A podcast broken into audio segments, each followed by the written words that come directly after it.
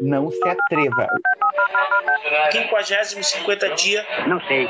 Porto Alegre. Nós, nós chegamos na hora de esculhambar já. Bate-papo, a gente fala sobre assuntos variados e tudo mais toda semana. Sem compromisso nenhum com a verdade, mas sem fake news.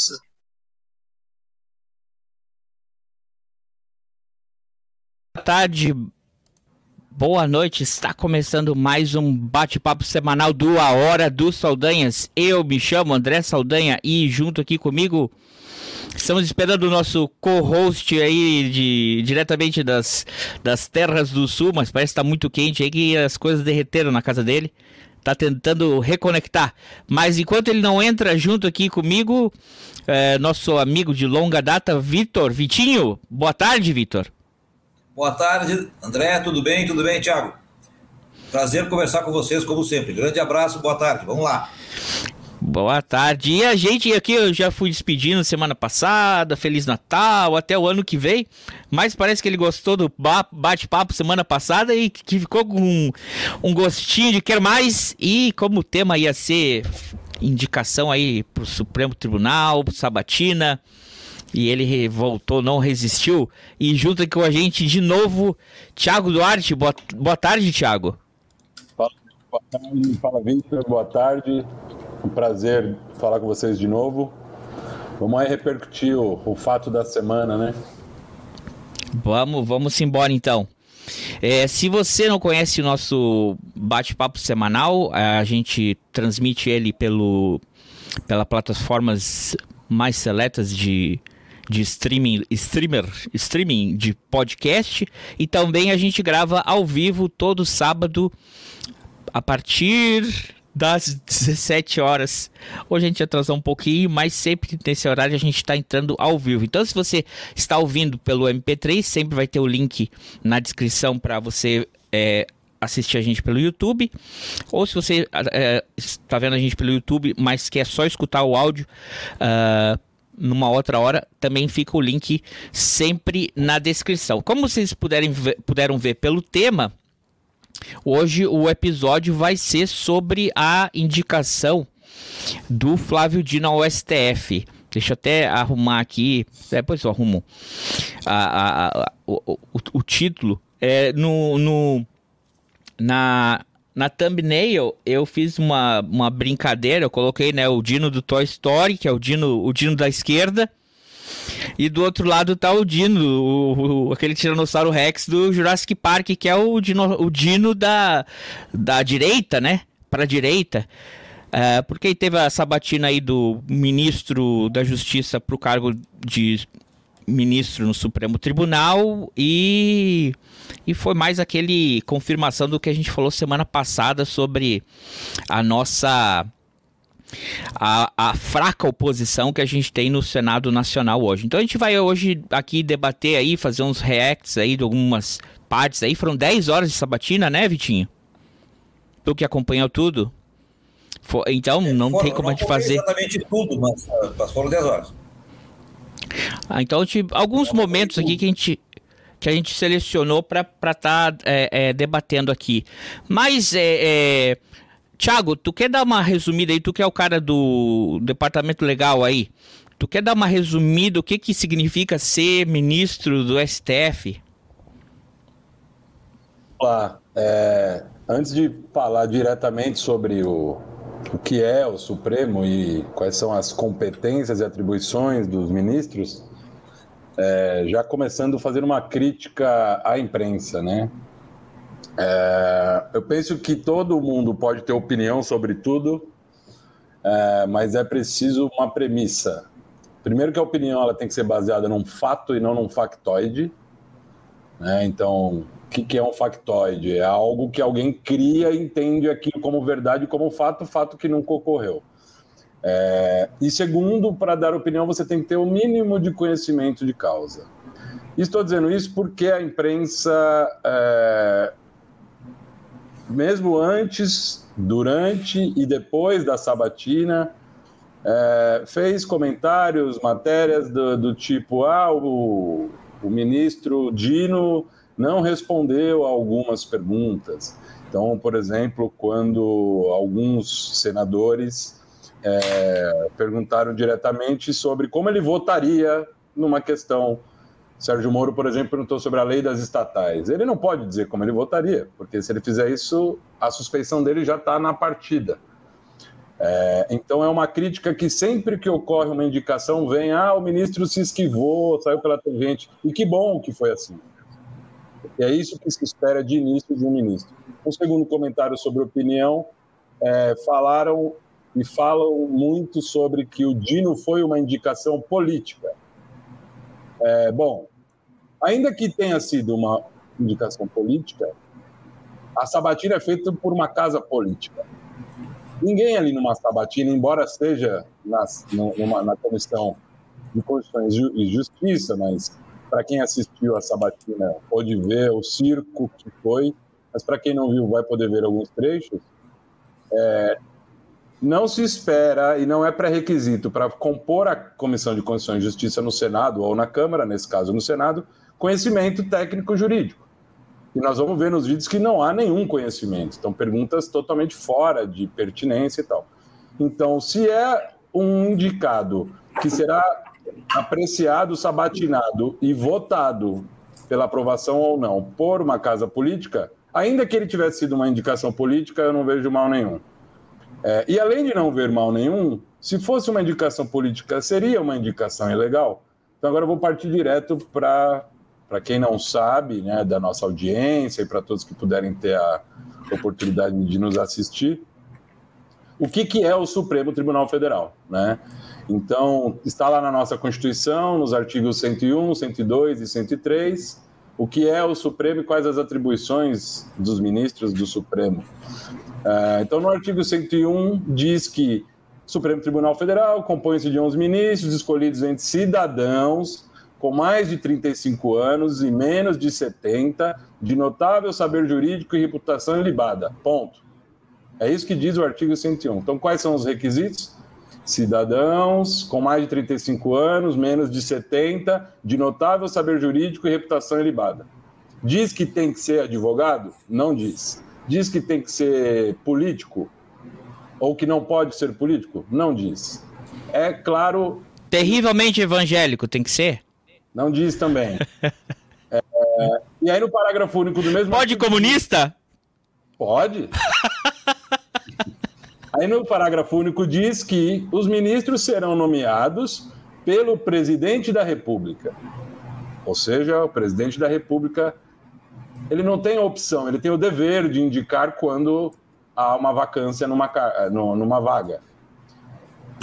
E continua, depois de aprovada a escolha pela maioria absoluta do Senado Federal. Portanto, é um cargo indicado pelo Poder Executivo, pelo cargo máximo do Poder Executivo, que é um cargo político, é votado, sabatinado por uma outra casa política e não há nenhuma restrição se é ou não, se já foi ou deixou de ser político. É, um outro ponto importante em relação aos ministros, quais são, qual é a, a, a função, não entrando no detalhe, que diz no artigo 102 da Constituição. Compete ao Supremo Tribunal Federal, principalmente a guarda da Constituição, e é isso que basta.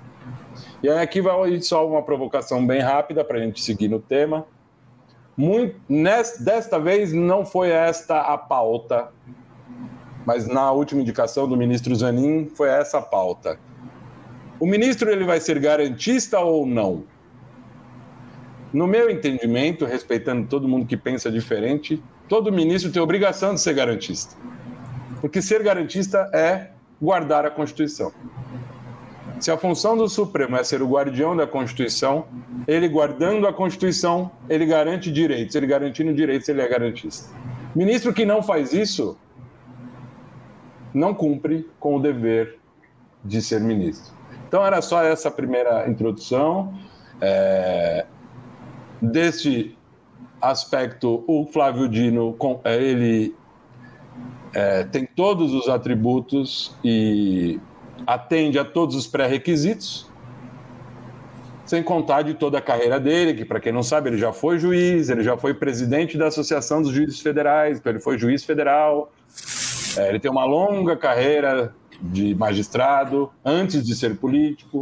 Ele já foi do legislativo, ou seja, aquele órgão que delibera e cria as normas que eventualmente o Supremo vai ter que julgar se elas são constitucionais, se elas não são, se elas respeitam a Constituição, se não respeitam. Foi governador, ou seja, atuou como no poder executivo, então sabe da importância de que é de respeito às normas, às leis. E para finalizar, é, é professor de direito de longa data. E quem assistiu a sabatina pôde ver que, ainda que teve tem um jornalista aí que volta e meia diz que dizer que o Flávio Dino não tem notável saber que tem notável saber jurídico é uma piada, mas piada é o jornalista que ele é sociólogo, é, que eu não vou dizer o nome, obviamente, mas acho que muitos sabem quem é, é, mas notável saber jurídico, o Dino já demonstrou muitas vezes ter ainda que ele não tivesse tido toda essa história como magistrado que ele teve. Então, esse era o início dessa, dessa live, que acho que é importante as pessoas saberem, para que não fique se apegando a quem é o Flávio Dino, e sim, a partir de agora, ele vai ser ministro do STF. Ele não será mais governador, não será senador, não será deputado. E na sabatina, ele foi sabatinado como político, e ele deveria ter sido sabatinado como alguém aspirando ao cargo de ministro. Então, o que ele fez como, quando ele era governador e tal, uhum. isso já foi. Vamos ver o que será como ministro. Então, essa, esse era o início. Muito bem. Antes de passar para o teu comentário aqui, Vitinho, deixa eu adicionar o colega Ivo, que vai entrar aqui. Boa tarde, colega Ivo. Tá Boa vivo tarde. aí? Tô, desculpem o atraso. Problemas técnicos do calor. O outro computador que é mais rápido pegou um vírus ontem e aí ficou impossível, impraticável. E esse aqui é um pouquinho mais lento para ligar, para carregar e tudo mais. Tá bom. Então, uh, uh, o, o Thiago aí recém fez um, um preâmbulo aí, explicando aí o, o, o, o que leva uma pessoa a ser ministro do STF e as prerrogativas, os requisitos e, e a função e, e um pouquinho aí uma mini biografia do, do Dino. Vitinho, tu ia fazer algum comentário?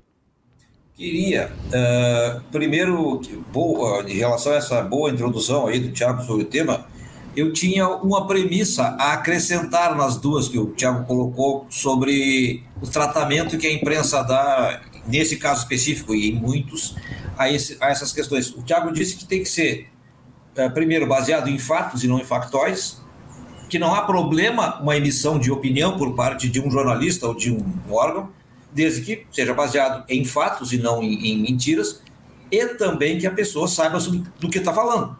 Tenha, tenha condições de opinar, tenha uma opinião embasada. Eu colocaria uma terceira, não sei se é, se é uma terceira ou é uma adequação, que é um troço que me incomoda muito, é desde que fique claro o que é opinião e o que é um acontecimento. Eu não vejo problema nenhum de direita, de esquerda, de centro. Na Europa é assim, os jornais têm um perfil. E é claro, todo mundo sabe aquele perfil. Se eu sou se eu tô, vou consumir o jornal X, eu sei que aquele jornal tem, é, de, é de direita, é conservador, ou aquele outro que é de esquerda. E, isso é muito é, é, mais, é mais transparente, é mais sincero com a, com a população.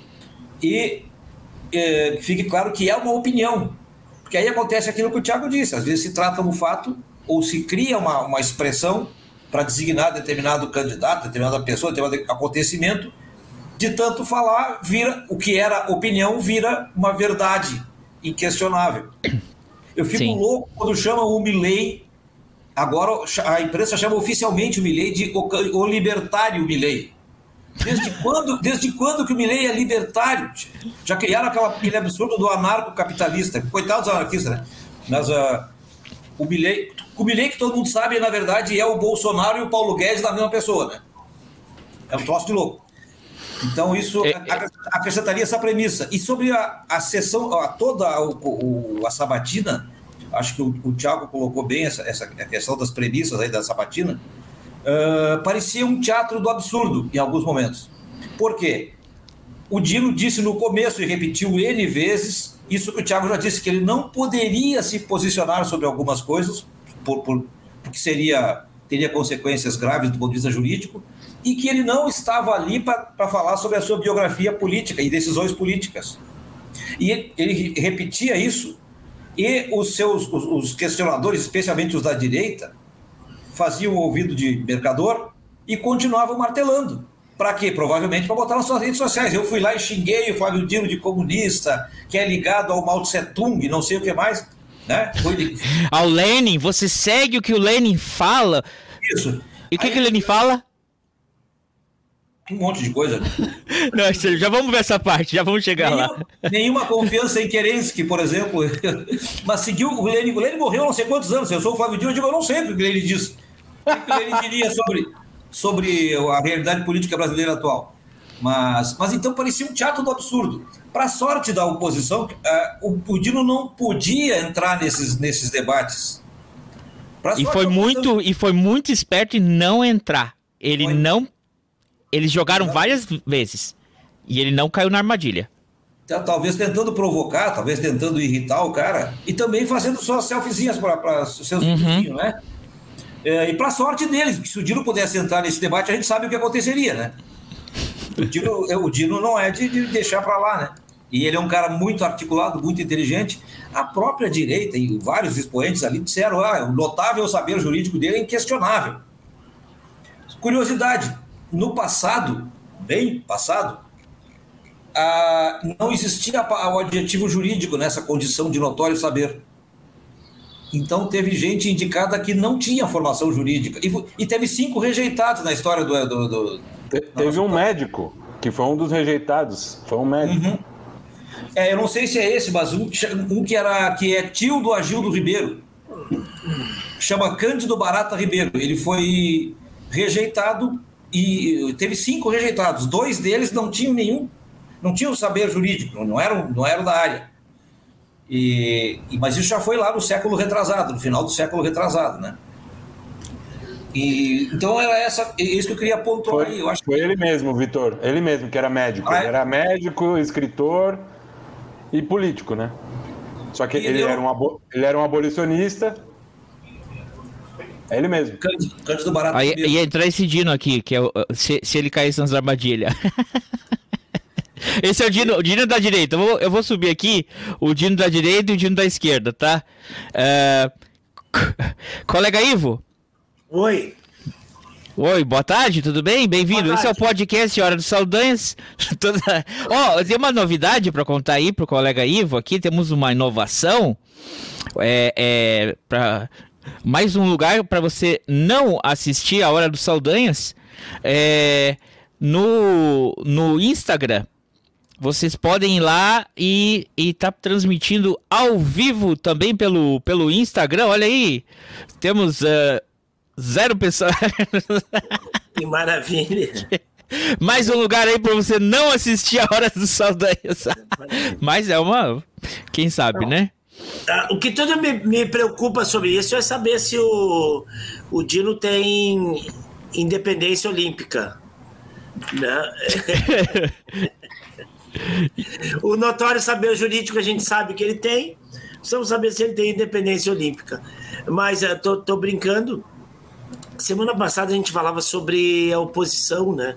A gente falou aqui sobre a oposição, a, a, a, a precariedade, né? A oposição mal preparada, a oposição é, é, ridícula que a gente tem nesse país, que se apega a, a, a, como os meninos falaram aí, factoides, a notícias falsas, a, a factoide. Levantar uma coisa que não, não tem sentido nenhum e aí ficar martelando em cima daquilo sem importância, sem se ligar no que de fato é importante. Eu na, não vi toda a sabatina do, do Dino, eu vi uma parte ao vivo e, e depois eu vi alguns cortes dos que já tinham passado quando eu não vi, né? Eu vi algumas, alguns vídeos e tudo mais. E me apareceu um cara ali que eu não sei se ele é de oposição ou se ele apoia o governo porque ele é do MDB e, e a pessoa sendo do MDB, tu não tem como saber se ele joga uh, em qual das posições do campo, né? Se ele está na, na direita, no meio ou, no, ou na esquerda, né? Porque o MDB é essa confusão, tem gente em todas as áreas. O MDB pode montar um time tranquilamente de futebol, que ele tem gente para jogar em todas as posições. Dizem é... que o índio que negociou com o Cabral era do. Era, era do MDB. Mas uh, teve um cara que, pelo menos, o cara teve uma posição é, lúcida do que se espera de uma oposição. E eu não sei se ele é de oposição ou não, mas ele fez um papel que a nossa oposição poderia fazer. Né? Quando a gente se ressente dessa, dessa oposição, desses uh, caras que não deveriam estar ali de maneira nenhuma, porque não tem nenhum preparo, não sabem o que estão fazendo, né? que vão fantasiados para o Congresso, que ficam levantando bandeiras de fantasmas que não existem. Né? É, o cara foi didático ali, o cara mostrou que a democracia deve ser, tu entendeu? Elogiou o Dino, falou do notório saber político, da carreira política, uh, notório saber jurídico, da carreira política do Dino e tudo mais. Só olha, só não vou votar em ti porque eu acho que tu é político demais e que eu acho que o cara para ser ministro deveria estar mais isento. E eu achei muito interessante a fala do cara, sabe? Porque ele mostrou um posicionamento com explicação, com motivo. Não é por bobagem, que você, ah, porque tu, tu, tu é comunista e diz que é cristão e fala em Deus, sabe? As coisas absurdas que os caras colocavam, sem nexo, sem lógica, sem nada, sabe? Tu tá ali pra saber tirar o cara. Tá ali, tu tá ali na, na, na, na máxima casa da democracia, que seria o Senado, escolhendo alguém para estar tá na, na Corte Suprema do país. Sabe? Então os caras têm uma dificuldade muito grande em entender essas coisas. O que é Corte Suprema? O que é país? O que é República? O que é o Senado da República? Né? E fazem um circo. Então, uh, só para fazer o contraponto, assim, um cara que votou contra a indicação do Dino, mas teve uma postura lógica. E é isso que se espera na democracia. Que o cara tem um pouco de lógica as pessoas não precisam concordar entre si, mas que tenham lógica. E não esse circo de horrores que a gente tem, de caras falando uh, abobrinha para lacar no, nas redes sociais, sem nenhum embasamento, sem um, nenhum fundamento, sem nada. É ser contra por ser contra e sem ter um motivo. Né? Sim. Então. Só um complemento aqui que o Ivo comentou do, de um, um senador do MDB. Alexandre Teve outro. Vieira. Ah, foi o Alessandro Vieira? Foi. É isso Teve um outro. É, o Alessandro Vieira ele ainda está em busca de qual é. é. o partido, né? Porque até outro é. dia ele era, ele era cidadania, foi para o PSDB, enfim.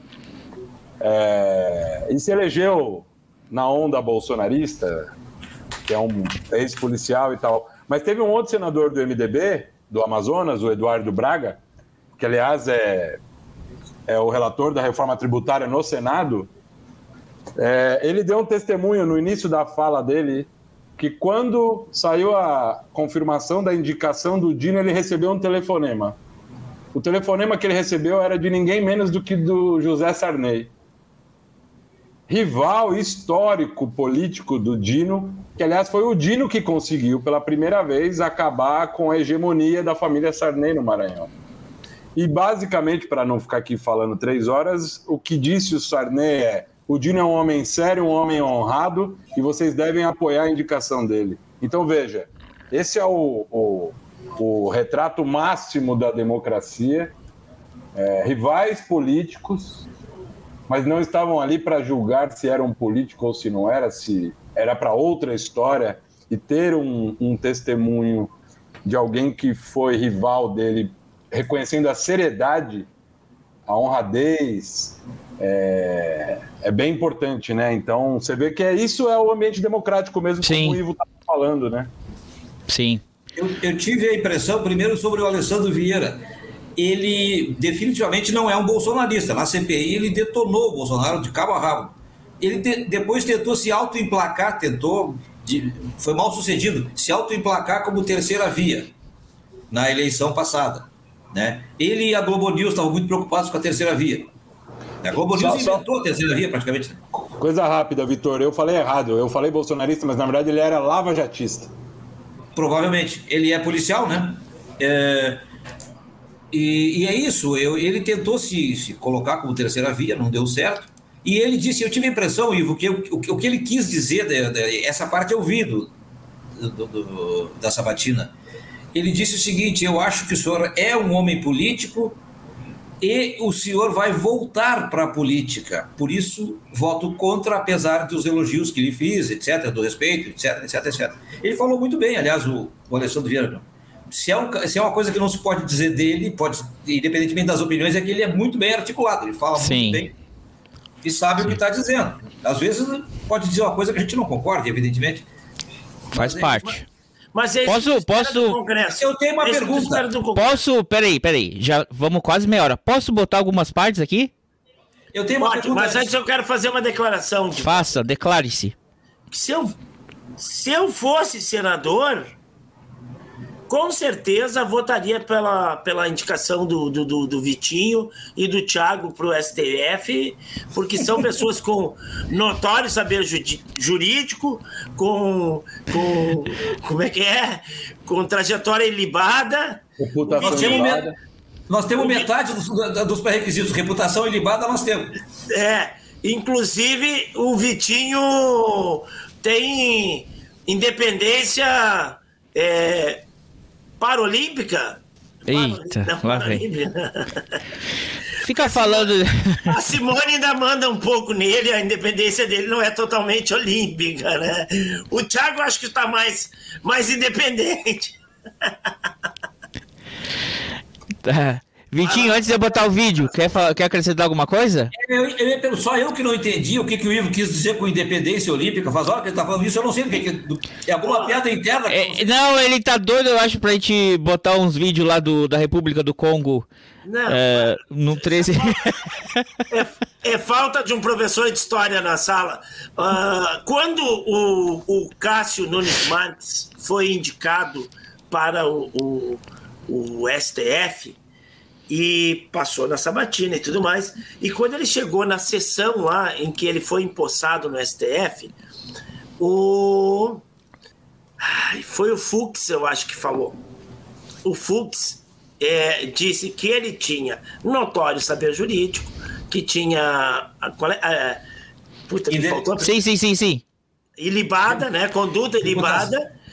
E independência olímpica. E aí se passou uma semana todo mundo tentando entender o que queria dizer independência olímpica. Então virou um meme daquela época, mas isso já, já faz quase três anos.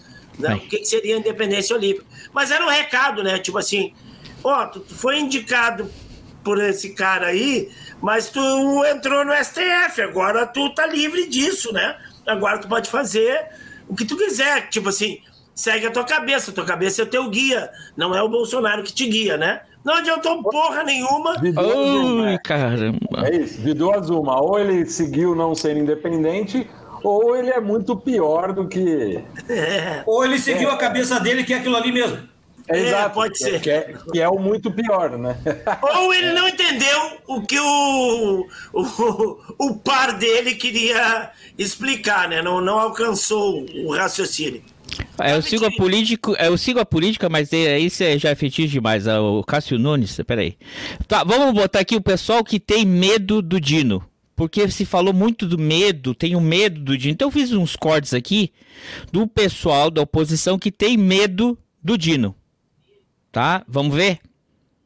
Escreve a nossa história, o nosso currículo, são as nossas ações. E o ministro Flávio Dino não é nada contra ele, nada. Simplesmente o povo, seu Flávio Dino, tem medo. Medo de realmente das declarações que o senhor teve, das perseguições. Ah, vamos ver o que, que ele tem medo. A família do senador catarinense Jorge Seife Júnior foi multada pelo Ibama por causa da pesca ilegal de toneladas de tubarão. Quem tem mais informações ao vivo para a gente é a repórter Bruna Radke. Fabiana, as multas somam mais de 13 milhões de reais e são resultado da operação do Ibama, que apreendeu quase 28 toneladas de barbatanas de tubarão na empresa Kowalski Pescados em Itajaí. Essa foi a maior apreensão já realizada no mundo de barbatanas de tubarão. Entre os multados estão Jorge Seife e Sara Seife, pai e madrasta do senador catarinense Jorge Seife Júnior, líder, líder do PL no Senado e que foi secretário da Pesca e Aquicultura na gestão de Jair Bolsonaro. Jorge recebeu uma multa de 458 mil, enquanto Sara recebeu uma multa de 1 milhão e 200 mil reais. Na investigação, os fiscais chegaram a uma empresa que usava uma licença de pesca de atum e meca para capturar, na verdade, tubarões azul e anequim. A carga ilegal foi estocada entre 2020 e 2022, período em que o senador estava no cargo de secretário nacional da pesca e, conforme noticiou a coluna de Lauro Jardim em O Globo, o Safe já foi multado 13 vezes anteriormente, num total de 5,2 milhões de reais por diversas modalidades de pesca ilegal. Numa delas, em setembro de 2019, quando o filho já ocupava a secretaria. Ele foi autuado em quase 3 milhões de reais por capturar 284 tubarões azuis. Procurado, o senador respondeu que está fora da empresa da família desde 2018 e que, portanto, não comentaria esse assunto, mas em nota ele acrescentou que qualquer cidadão brasileiro, abre aspas, qualquer cidadão brasileiro, seja seu pai, seu filho ou um conhecido, que cometa algum delito ou ilegalidade deve ser punido com rigor da lei, fecha aspas. O dono da empresa, eh, José Kowalski, afirmou para o jornal Globo que, segundo ele, não existe uma lei que proíba que um barco seja carregado de tubarão. Mas vale ressaltar que em 2009, uma ação na justiça gerou jurisprudência proibindo a captura desse tipo de pesca. Fabiano. Obrigado, viu, Bruno? Outra coisa que eu pergunto para o senhor. Aí, aí, é, aí a gente entende porque o cara tem medo do Dino, né? O povo tem medo do Dino. O, a, a, família dele tem medo do Dino, o Kowalski tem medo do Dino, os pescadores de Itajaí, todo mundo que. É, é fácil, ó. Vocês vão, acho que a conclusão do final é: quem, quem tem medo do Dino é quem comete crime. Quem não comete crime ou tem o rabo preso, não tem medo do Dino. E o senhor é muito claro. Aí, o, o, o, o ah. cérebro amigo aqui. O senhor não se esconde do que pensa. O senhor é um comunista assumido, marxista assumido. Ele falou que faz o que Lênin falou. O que, o que Lênin falou, o que fez Lênin. O senhor comunista assumido, que não tem nada a ver com os valores daquilo que eu acredito e prego. É um direito seu. E a regra da boa convivência é respeitar, é seu direito e é o meu direito. Elas estão. Quando o senhor falou, o senhor foi candidato a governador. Nós estamos falando de, de eleição de presidente. E qualquer um pode falar mal de urna. O que é urna para você não falar mal dela? Agora. Maduro tirou uma onda com a urna agora. Às vezes dá umas viajadas. Eu, eu tenho que cortar várias partes porque é até dá, dá até vergonha alheia falando do voto impresso. É verdade se isso foi falado há 15 anos atrás, há 14 anos atrás, há 13 anos, não interessa. E se foi falado agora, qual é o crime? E ele foi colocado inelegível porque falou mal das urnas. Eu pergunto, mas alguém ser condenado e perder os direitos políticos, seu Paulo, aí a pergunta é minha. Porque reuniu com o embaixador? Qual o problema de um presidente da República se reunir com o embaixador? E porque falou mal da urna? Eu continuo falando mal da urna. Eu continuo ficando com a palavra de Maduro. Veja, concordar com Maduro nunca pensei na minha vida. Réplica. Apenas 30 segundos, é, senador Malta, exatamente para novamente sublinhar uma diferença de entendimento. É, não existe ditadura judicial no Brasil, tanto é que o senhor está aqui como senador falando o que está falando. Então eu realmente, em defesa do Poder Judiciário brasileiro, e há vários ministros ilustres aqui. Mas estou respondendo processo político. E vou responder de novo, porque eu falei hoje aqui. Há vários Tomara. ministros, juízes, desembargadores aqui presentes e nos assistindo, e como com muita alegria, ex-integrante da magistratura brasileira, e quem sabe tendo a honra de a ela voltar, é não só meu direito, como meu dever de sublinhar é profundamente injusta contra a magistratura brasileira, contra o judiciário do nosso país. É. é... Ai, agora. Já vai chegar o queridinho aqui. Do... Tava todo alegre. Algum, algum comentário antes do, do Magno Malta? É, digo, Magno Malta? É, é, ou deixa, deixa quieto. Nada. É, é, difícil. Não, porque ele fica. Segue Lenin, segue o que Lenin falou. Aí dá até um branco. E, e Lenin, e o que, que Lenin falou? Que, que... E aí ele não, sabia, ele não sabia continuar, ele cortou para as urnas e voltou para o discurso anterior que era da. E, vo, e foi para Maduro. É. E. Fala, Thiago. Uma coisa que é importante, na semana passada nós falamos sobre a qualidade da oposição reagindo a vídeos de aberrações. Uma semana depois estamos falando de outros vídeos de aberrações. O que, come... o que começa não, o que é obviamente claro que isso é um método. Seja o que eles de fato pensam ou não, mas é um método da, da extrema-direita, a forma de fazer oposição, que é mais do que falar abobrinha, é confundir quem está assistindo. Porque o que, que tem relação o Maduro com urna, com indicação para o ministro do Supremo? Para começar, que quem fala sobre a urna nem é ministro do Supremo, é, são ministros do TSE que também pode, têm integrantes do Supremo. Então, assim, é aquilo que, a gente tava, que eu falei no início, né? Você tem um fato, você distorce o fato, cria um factoide e confunde a cabeça das pessoas com assuntos que, como são complexos, é, desinforma mais do que a população já é desinformada. Né? Então é lamentável. Mas eu acho, eu concordo contigo, Tiago, mas eu acho que se isso não tivesse alguma eficiência, alguma eficácia, eles já tinham parado com isso, né? E é, eu acho que é isso que tu disse, a chave. Existe um nível baixíssimo de, de cultural e político na população brasileira, um setor enorme da população tem um nível baixíssimo e, e, e, acaba entrando nisso aí. Isso tem sua eficácia. Isso ganhou uma eleição para presidente, né, em 2018. Oi, oi, oi, deu uma cortada aqui. Não, segue, segue. Segue, segue, pode seguir. Congelaram, congelaram o Moro aí. É, ele tava falando da baixa qualidade. E, e é o Senado, né? Que deveria ser a Câmara. A, é a Câmara Alta do, da democracia, né? E aí o, o, o Sérgio Fernando. Uma, uma fala, fala. Uma curiosidade: a palavra senador vem da palavra sênior. Que deveria ser. Senil? Senil não. Acho que sim. Aí o Sérgio Fernandes tava todo risonho, tava todo. Até tem dente, um pouquinho de disquete, não sabia disso. Tava todo risinho. Aí, mas ele fez um pedido para ele, né? Ele que ele, ele pediu uma coisa aí, porque quem sabe mudava o voto dele. Ó, vamos ver, ele pediu que. É... Vamos ver, vamos ver. Mas é, é, a gente precisa de gestos em direção da pacificação. E aqui faço uma crítica à, à Vossa Excelência. Ah, isso é outra coisa que falaram bastante, né? Desceram-lhe o, o desceram-lhe o cacete, quatro anos, né? seis, né? Vamos contar desde o impeachment da Dilma. Aí agora os caras vêm com, essa, com esse papinho de pacificação. Ah, vamos lá. É tipo assim, eu te encho a cara de porrada e digo assim, vou parar de brigar. É, agora, agora que tu tá por cima. E durante o período que Vossa Excelência foi ministro da Justiça, Vossa Excelência acabou contribuindo para o acirramento da polarização. Tudo bem, teve o 8 de janeiro, que talvez explique, né? foi um acontecimento realmente é, complexo aqui dentro da nossa conjuntura, mas nós vimos de Vossa Excelência como ministro da Justiça uma posição muito combativa e, a meu ver, em oportunidades específicas com certo um exagero. E nós precisamos exatamente o contrário. E nós precisamos ter uma segurança aqui no parlamento de que, caso o seu nome seja aprovado, Vossa Excelência realmente vista a toga e não o contrário. Peraí. O que, que é o contrário? A toga visse ele.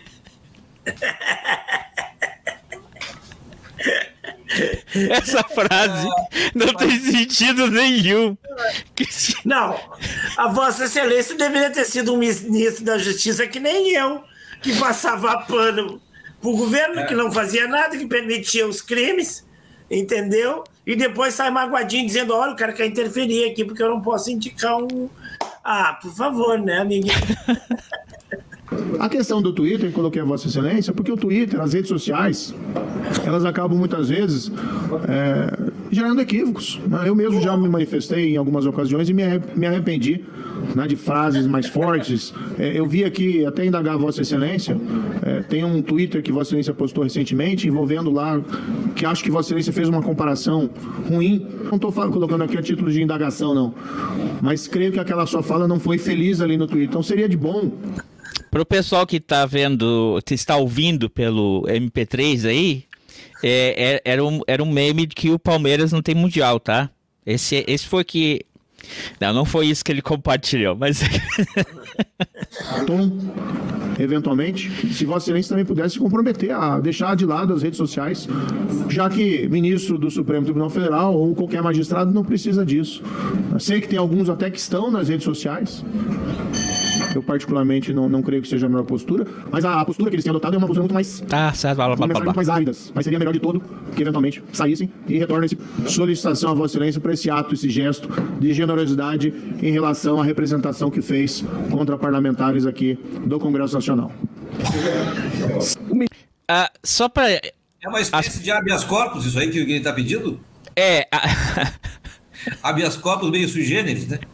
É duas coisas que ele queria. É, as ações que o Dino moveu contra parlamentares que fizeram declarações contra eles, de- de- ele, declarações falsas, agressivas, ameaçadoras, ele pedindo pra ele, né, para ele tirar, largar isso aí, deixa isso aí, né? E pedindo pra ele sair do Twitter. Então você vê qual que são as prioridades na cabeça do Moro. É fazer um acordo de ficamos tudo bem aqui e sai do Twitter porque você é muito combativo. Quer dizer que a, a- a- esse, às vezes por isso que eu me ofendo quando o pessoal fala assim, ah, é ideologia bolsonarista ou lavajatista. Não, esses caras não têm ideologia. Eles só têm um plano de negócio, de dominação e negócio. Eles não têm uma ideologia política. É o acordo, é o toma lá da cá, na mais pura, fina ah, forma. Aí esse aqui que é um ser repulsivo, que, que é senador também, e, e vem sempre com essa. Ele, ele, ele agiu que nem o, o Marinho no começo, esse passivo-agressivo de. Ai, eu tenho medo, o comunista, você é muito combativo, muito agressivo. Vai, vai lá o, o mimimi dele. Ministro Flávio Dino, o senhor se auto-intitula comunista. Comunista, marxista, que admira Lenin, que segue. Falou seis vezes a palavra Deus aqui hoje, que eu, que eu contei, depois eu parei de contar. Isso não cabe na mesma frase. Como é que. Olha o que é que o comunismo produziu O quê? no mundo. O que ele produziu? Ditaduras, mortes, fome, miséria. E aí, Pô, ele tava descrevendo o capitalismo puro e simples. A- única coisa que o Marx conseguiu foi. E, o- e o- e o Dino consegue é, fazer aqui no Brasil é, é Systems of Production. Nem, nem os meios de produção estão conseguindo, só os memes. Nós temos 92% do povo brasileiro cristão, com valores e princípios bem definidos. Aí, peraí. É 92%? 92% dos brasileiros são cristãos?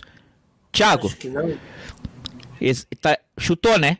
Isso aí é da, uni- da Universidade de Colômbia. É, é, Instituto. É, Columbia, Columbia University, é, ou como o pessoal abrevia CU. Fala, Tiagão. Não é muito menos do que os 92, mas ele, não sei de onde ele tirou esse número. O, cen- o último censo não retrata, ainda não, não revelou. Tem uma pesquisa recente feita que dá conta entre 86% e 88%, considerando os católicos como cristãos, como são de fato. Né? Mas só que antes de, de continuar o vídeo, é este sujeito, porque eu me recuso a chamar um- uma criatura dessa de senador, foi ele que, numa audiência com o ministro Silvio Almeida dos Direitos Humanos, fez piada com um feto para querer dizer sobre o aborto e não sei o quê. Ele tirou do bolso um bonequinho, uma coisa repulsiva que graças a Deus o ministro Silvio Almeida, preparado como é, deu a, a devida resposta à altura. Então é assim, que o povo do Ceará tenha misericórdia e não reeleja uma criatura dessa, né? É verdade. Deixa eu só parafraseá-lo. é, o que, que o cristianismo construiu de bom? Vejam bem, tivemos uma cruzada, tivemos a Inquisição, tivemos a escravidão, nós tivemos a, a, a, a, a redução de um continente inteiro, a colonização de um continente inteiro em nome do cristianismo. Dá para comparar, né? Dá para botar na balança aí se é essa lógica de pensamento dele, né? porque ele, ele, ele analisa o comunismo através de duas ou três experiências de governo que não necessariamente foram comunistas.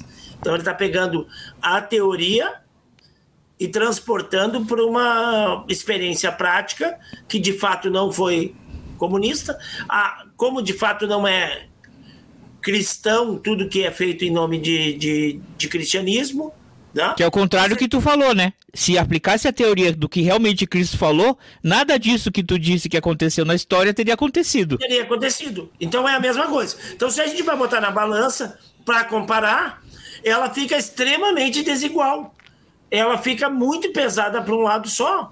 Se a gente. Porque é, é, a lógica do, de pensamento dele é tipo, eu sou cristão e o comunismo é contra o cristianismo. Né? E o comunismo produziu isso e isso. Ok, então vamos ver o que, que o cristianismo que ele defende produziu.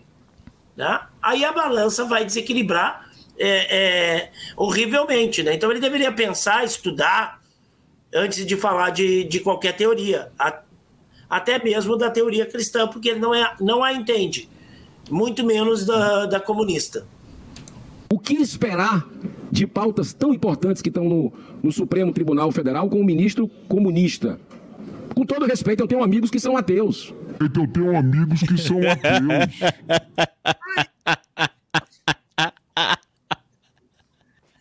Eu tenho amigo negro. Eu não sou racista, até tenho amigos negros. Essa é a nova.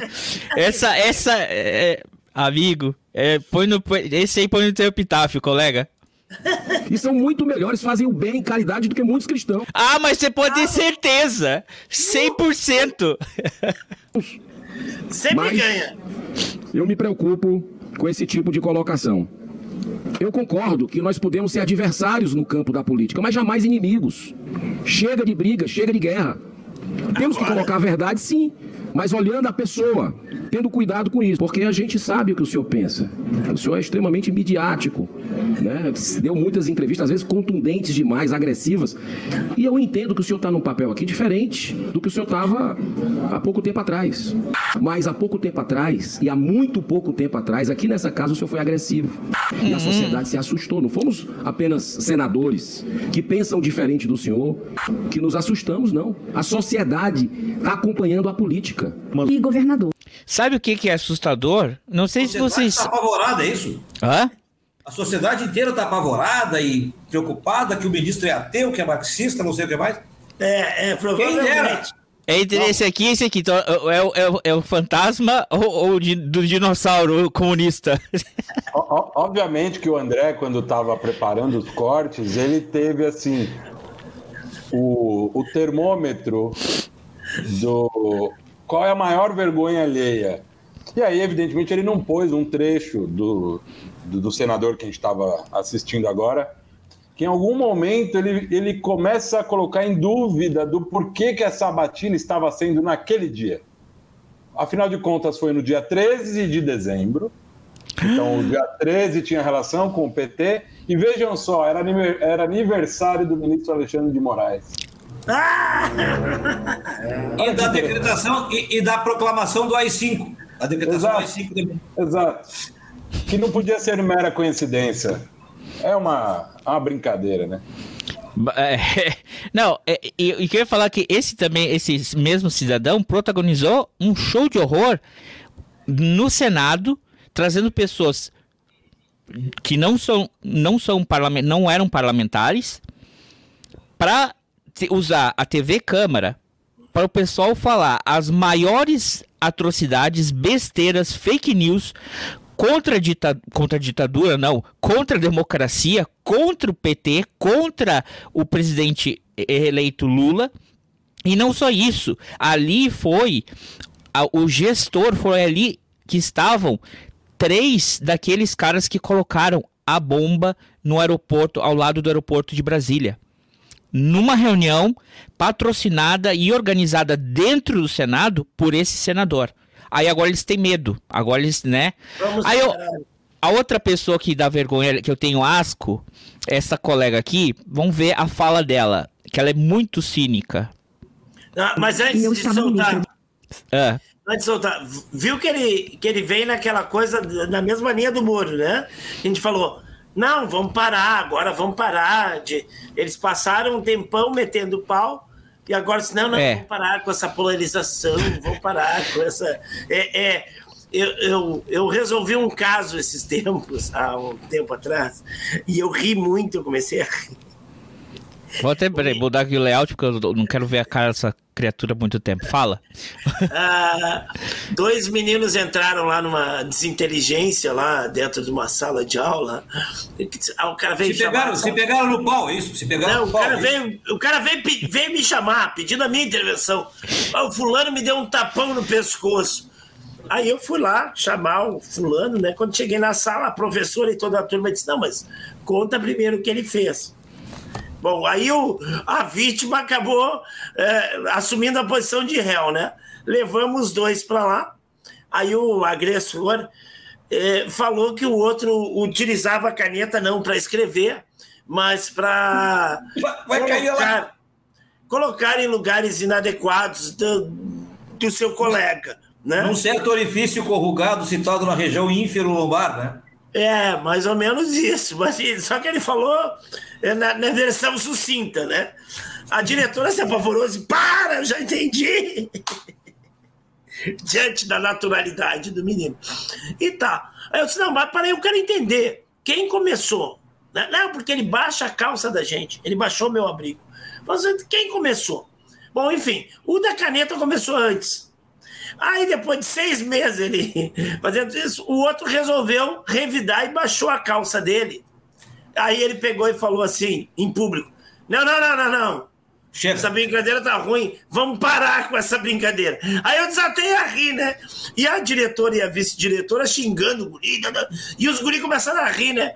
E elas, não tem ninguém aqui rindo, porque não sei o que. Daí eu disse: Para, para, porque eu tô rindo. Eu tava numa mesa no canto, eu disse, não, eu tô rindo.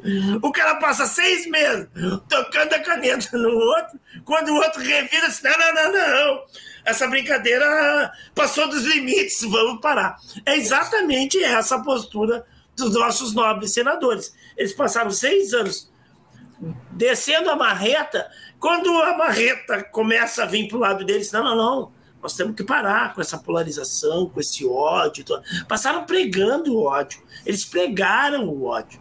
Né?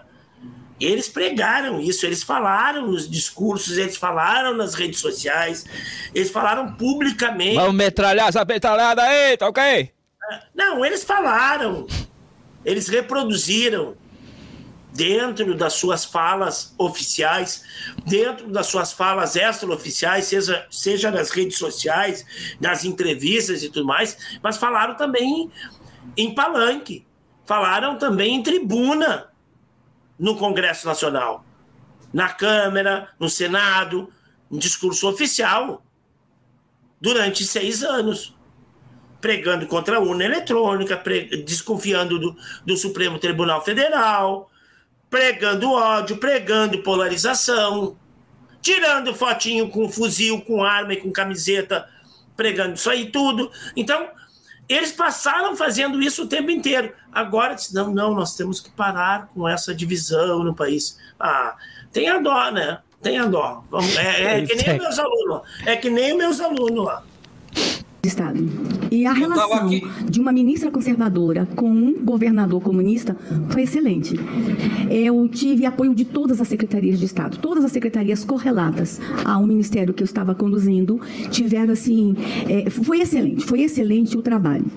E quando o ministro Dino da Justiça chegou, no início do mandato eu falei, um homem inteligente e corajoso. Apanhei que só por isso. Mas eu não vi esse ministro da Justiça, não vi.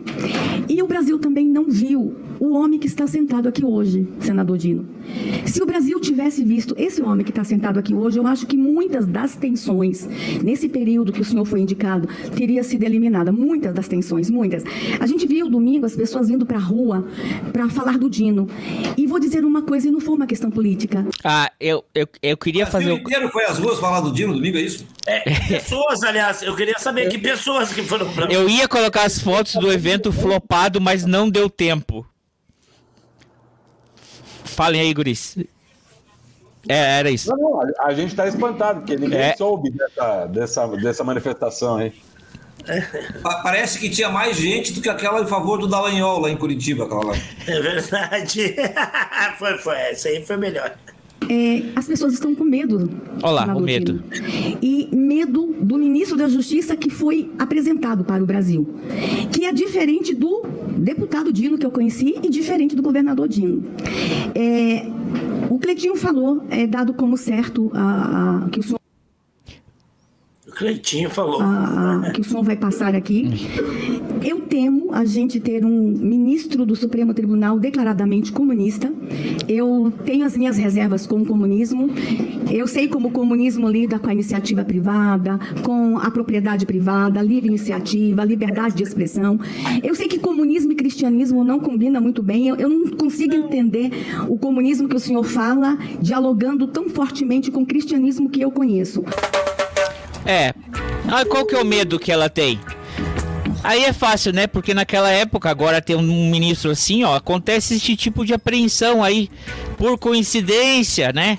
Num avião da igreja da família da senadora. Uma investigação, né? E eu confesso que eu tenho muito, muito medo. Uhum. um Aí, ó, ó o que dá medo. Nós tivemos no Ó, ó o que dá medo quando tem um ministro da Justiça, que é o declarou Dino. Abertamente comunista. E tenho medo das influências da ideologia comunista nas suas decisões.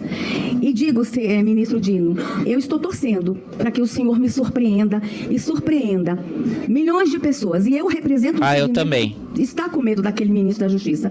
E eu poderia fazer um monte de perguntas técnicas para o senhor aqui. Não vou fazer. Eu vou abrir o meu coração. Temor, pavor do ministro da Justiça que se apresentou, que não é o deputado Dino, que não era o governador Dino. E como eu gostaria que fosse esse ministro da Justiça que tivesse realmente, eh, nesses últimos meses, conduzido aquela pasta. Então. Eu, eu fiquei em dúvida. O, o Dino, como deputado e como governador, era tão ruim assim?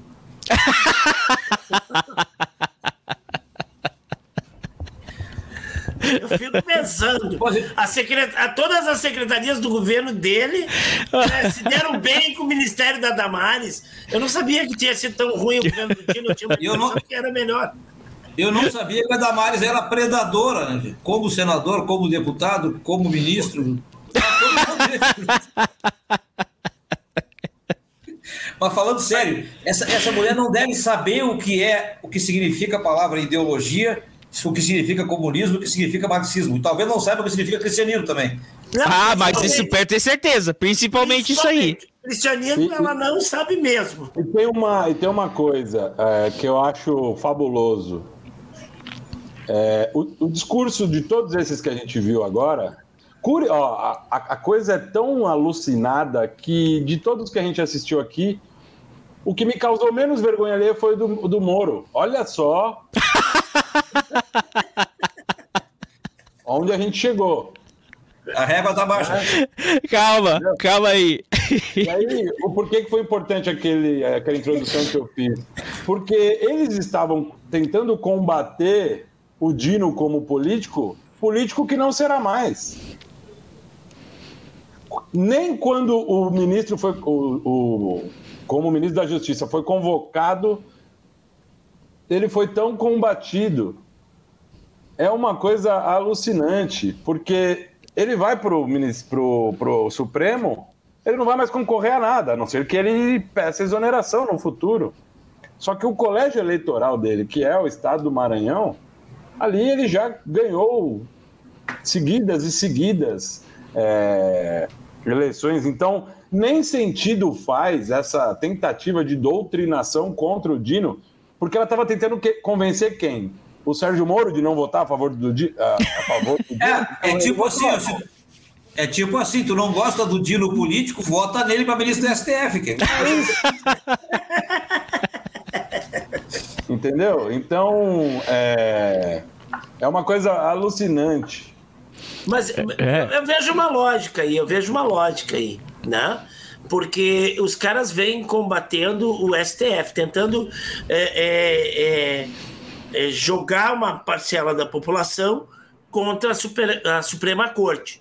É, dizendo que a Suprema Corte é tendenciosa, que a Suprema Corte é, é, é comunista, né? Sabendo que Agora é oficialmente, né? ninguém é lá. né? embora, embora eles São entendam. 11 bolcheviques. São 11 Embora- bolcheviques. né? Nove, nove. Eles, Nove. entendam, eles entendam muito mais de, de, de comunismo, como o próprio Barroso já deixou claro do que todos esses que falam sobre comunismo, né? Então eles tentam vender essa ideia. E agora a figura do Dino materializa, per- personifica uma Suprema Corte totalmente pintada de vermelho e com a foice e martelo na entrada da, da porta, né? E, e- e provavelmente em todas as poltronas. Então, é, é, tem uma lógica nesse discurso. Tem uma lógica nesse discurso. Olha, o STF já é. Não, calma, calma. Não tem lógica nenhuma, mas é, é, é uma linha de raciocínio que eles repetem entre eles. Exatamente, tem uma lógica nessa, nessa repetição de discurso. Tem, tem um processo aí. Tem um processo. A gente diz que o, que, o, que, o, que o STF é comunista, que o Alexandre de Moraes é comunista, que tudo é comunista, que o mundo inteiro é comunista, e a gente não tem materialização para isso. E aí, tipo assim, tendo um ministro agora do STF que foi membro do, do PCdoB, que foi político, que foi deputado que foi é, é, senador e que foi governador, né, que é senador e que foi governador e que é ministro da Justiça, bom, agora sim, agora nós podemos afirmar com certeza de que o STF é comunista. Embora sejam 11, ele vai ser um dos 11, né? Agora sim, o STF vai. Agora o Cássio Nunes Marques e o André Mendonça deixaram de existir. O Dino tá lá e ele vai votar tudo na linha Marx-Lenin. É, ele segue que Lenin falou. E, ó, e, e até me corrija uma coisa, mas eu vi que o pessoal até citou o- a questão do, do, do aborto, mas a, a Rosa, antes disso aí, a, a Rosa Weber, ela já tinha votado. Foi a última ação dela foi, foi votar, né? Então ele, ele até assume os, o- os, os processos dela, mas me corrijam aí se eu tiver errado, Thiago. Ele não pode votar em cima daquilo que ela já votou, tá certo? Tudo já está votado. Então ele nem sequer pega o caso do aborto. Esse caso em específico, não. Não, mas eles são tão burros, eles têm zero conhecimento jurídico e vai ter uma pessoa aqui que eu deixei pro final que ele falou que ele quase foi indicado porque ele é advogado, ele teria capacidade de, de ser um, um- um- um ministro do Supremo Tribunal. Mas eles têm zero entendimento de direito. Vocês falaram que a régua tava boa aí? É, é, deixa eu botar aqui um- um- uma pessoa. Talvez eu, eu vou, des- vou desnivelar a régua aqui. Eu vou, já que o Thiago falou que tá muito brando, então vamos aqui pro alguém fora da caixinha. Flávio Dino, que eu tô vendo sempre aqui agora durante as semanas, você sempre dando entrevista dizendo que agora você não tem time, essa questão de ideologia. Então eu queria contar uma história para você, que você guardasse ela. É do político que morreu e foi pro céu. O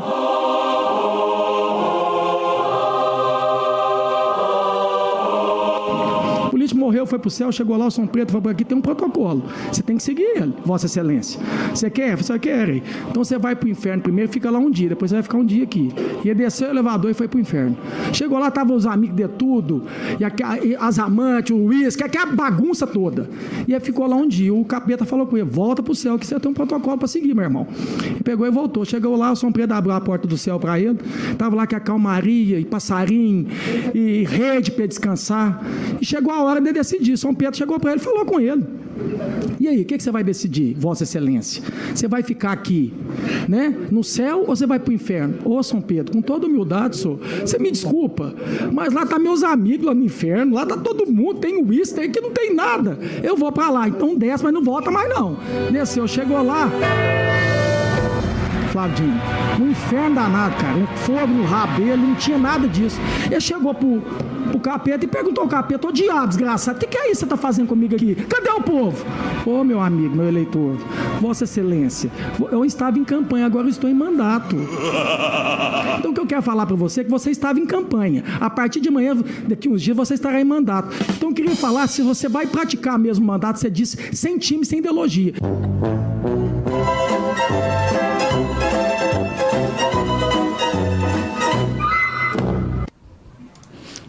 Eu devo, ser, eu, eu devo ser um cara feliz, porque eu nunca tinha ouvido algo que esse cara, esse cara falasse. Ah, e eu estou me felicitando por isso aqui, estou agradecendo ao céu. Eu que sou ateu. O Cleitinho é de chorar, velho. Cleitinho é de chorar. Eu já vi várias. Eu não tive a mesma felicidade que o Vitor, já vi várias. Chega, é, chega a ser jocoso, velho. É, é, o mais interessante aqui é Minas Gerais elegeu este senador. Minas Gerais elegeu aquela piada daquele. Isso, exatamente, também. como deputado. Só que o mais curioso, e que bom que assim é, né? É que Minas é, é um mini Brasil, né? Minas é. Como na eleição dos Estados Unidos é o swing state, é o estado que define a eleição. Minas Gerais definiu mais uma vez a eleição, né? Então, é, como Minas Gerais é um mini Brasil, também tem essas aberrações. Tem o norte de Minas, que é muito mais nordeste, e, e, que tem muito mais sabedoria ao votar, e temos essas coisas que é, é, é assustador. Mas eu queria fazer um comentário que me ocorreu, que a gente estava falando de comunismo, de cristãos, de Alexandre de Moraes, mas teve um evento agora, né, semana passada, do uh, o anúncio lá no Palácio do Planalto do pacote de um bilhão de reais para os moradores em situações de rua. E aí, obviamente, o padre Júlio Lancelotti, um cristão de verdade, né, que tem como sua luta de vida a população de rua. Este ateu um... aqui é fã do padre Júlio Lancelotti. Eu, eu sou ateu e sou fã do padre Júlio. E aí ele fez o discurso todo emocionado e tal. E em seguida o Alexandre de Moraes, foi falar sobre o padre Júlio Lancelotti. Ali ele vestiu a roupa vermelha, a foice e falou: é comunismo, é comunismo. Aí, ainda bem que ele complementou. Queremos apenas que seja garantido o artigo 5 da Constituição. É só isso. Para quem não sabe o que é o artigo 5 aí, é, para nossos ouvintes aí, Conta pra gente o que é o artigo é, 5 é, Não lê o artigo, tá? Não lê todo o artigo, tá, Tiago? Não, não vou ler nem nada, mas ali no artigo 5 estão todos os direitos fundamentais, reconhecidos inclusive como cláusula pétrea, que significa o quê? Que eles nunca podem andar para trás. Você pode alterar para aumentar Melhor. direitos, jamais para restringir. Ah, não, mas aqui ninguém anda pra trás nesse podcast, não. Tá pensando o quê? Seus comunistas.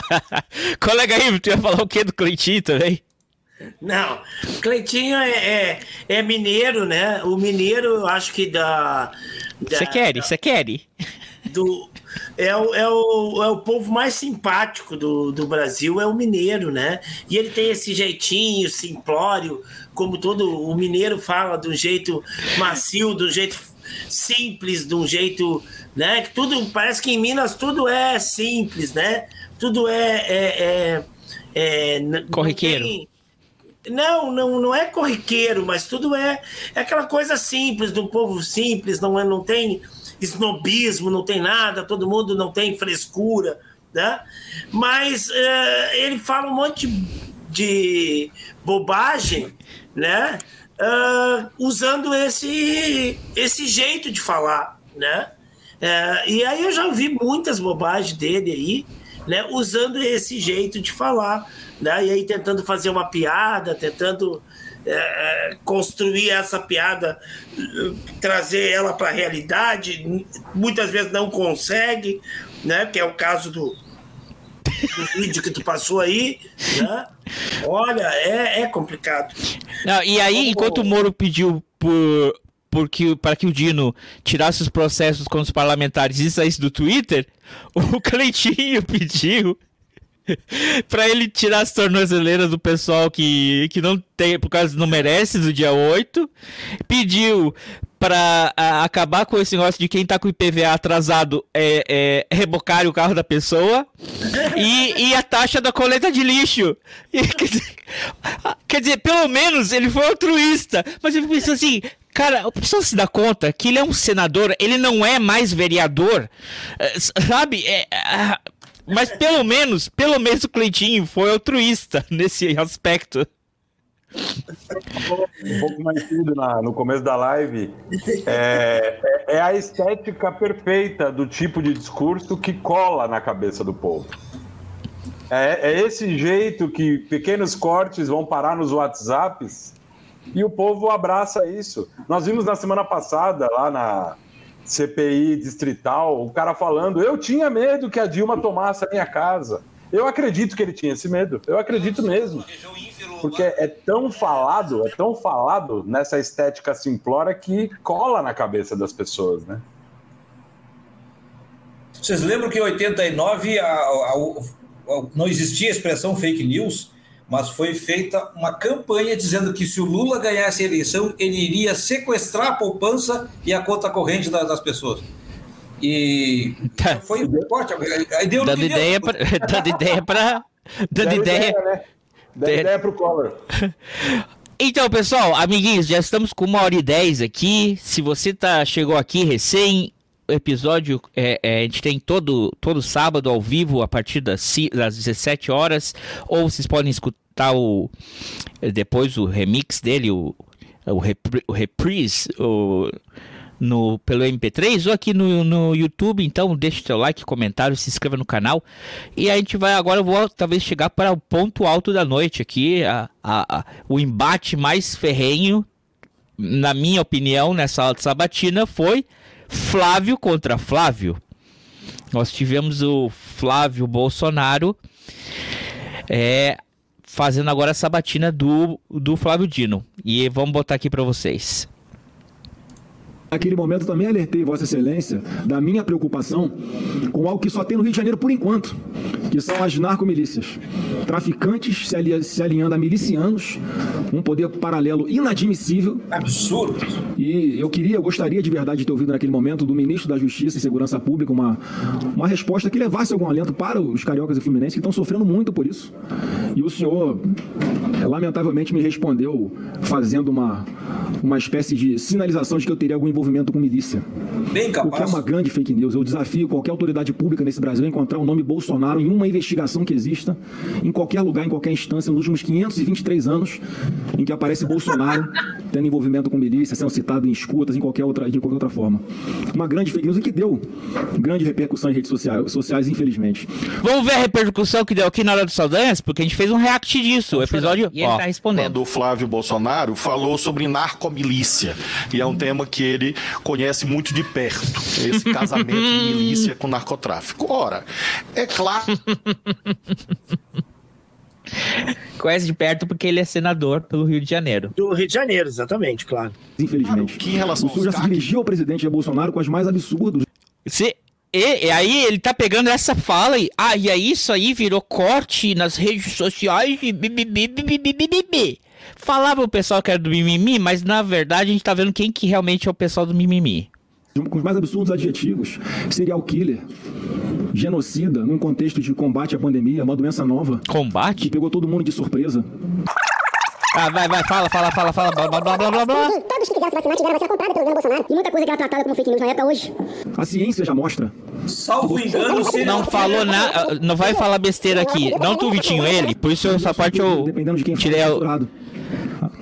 Não se pode debater mais nada nesse país, né, que você rapidamente é rotulado de alguma coisa. Isso também deu grande repercussão em redes sociais. E o senhor já defendeu o controle de mídia social. que tu ia falar, Vitinho? Eu, eu, eu salvo engano, serial killer não é adjetivo, né? Ele fala vários adjetivos como serial killer. A serial pode ser um adjetivo, serial killer é uma expressão formada por um adjetivo e um substantivo, né?